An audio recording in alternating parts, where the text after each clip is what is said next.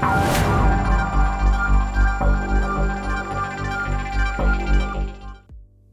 Hace dos años, el 15 de marzo del 2020, en el Perú se dispuso el estado de emergencia por el inicio de la pandemia y pese a las medidas de aislamiento social obligatorios, los contagios masivos no pudieron evitarse, causando a la fecha más de 212 mil muertos y más de 3 millones y medio de personas contagiadas por la COVID-19. El día de hoy, lejos de lo que pensábamos, la pandemia no ha terminado. Recientemente, por ejemplo, China dispuso el confinamiento en la ciudad de Shanghái, que alberga 25 millones de habitantes. Así, podemos ver que no estamos libres de contagiarnos y que no es posible determinar en qué porcentaje nuestro cuerpo resistirá la enfermedad.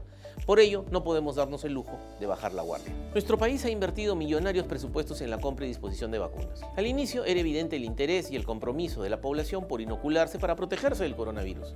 Y ese mismo propósito lo compartían los medios de comunicación, la sociedad civil y especialmente las entidades públicas, cuyas estrategias llamaban a la ciudadanía a cuidarse y proteger a los suyos del COVID-19. Ahora, tras dos años de pandemia, se ha dispuesto por fin la flexibilización en el uso de las mascarillas, el retorno presencial a las oficinas de los trabajadores vacunados y los colegios ya pueden operar con un aforo al 100%. Estas son medidas positivas para retornar a la nueva normalidad pero vemos con preocupación que las estrategias de sensibilización y la respuesta de la población por vacunarse se han desacelerado paulatinamente. De acuerdo a los registros del MINSA, a marzo de este año, del total de personas que deben inmunizarse en el Perú, el 86.9% ha recibido la primera dosis. Esta cifra baja a 78.4% en el caso de la segunda dosis y solo alcanza el 36.3% en la tercera dosis. Adicionalmente a esta problemática, y como resultado de nuestras acciones de control, evidenciamos que las vacunas se mantenían en almacenamiento o eran distribuidas en las sedes de salud faltando pocos días para su vencimiento, ocasionando que miles de vacunas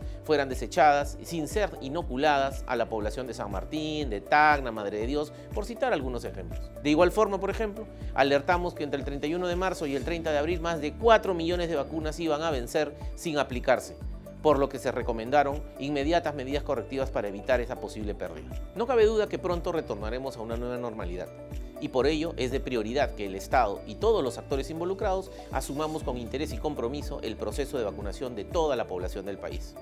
Ello demanda no solo el esfuerzo del sector salud, sino de la propia población a lo largo y ancho del territorio nacional. No vacunarse en tiempos de pandemia es sinónimo de muerte y enfermedad. Y reitero, no podemos darnos el lujo de bajar la guardia. La pandemia aún no ha terminado.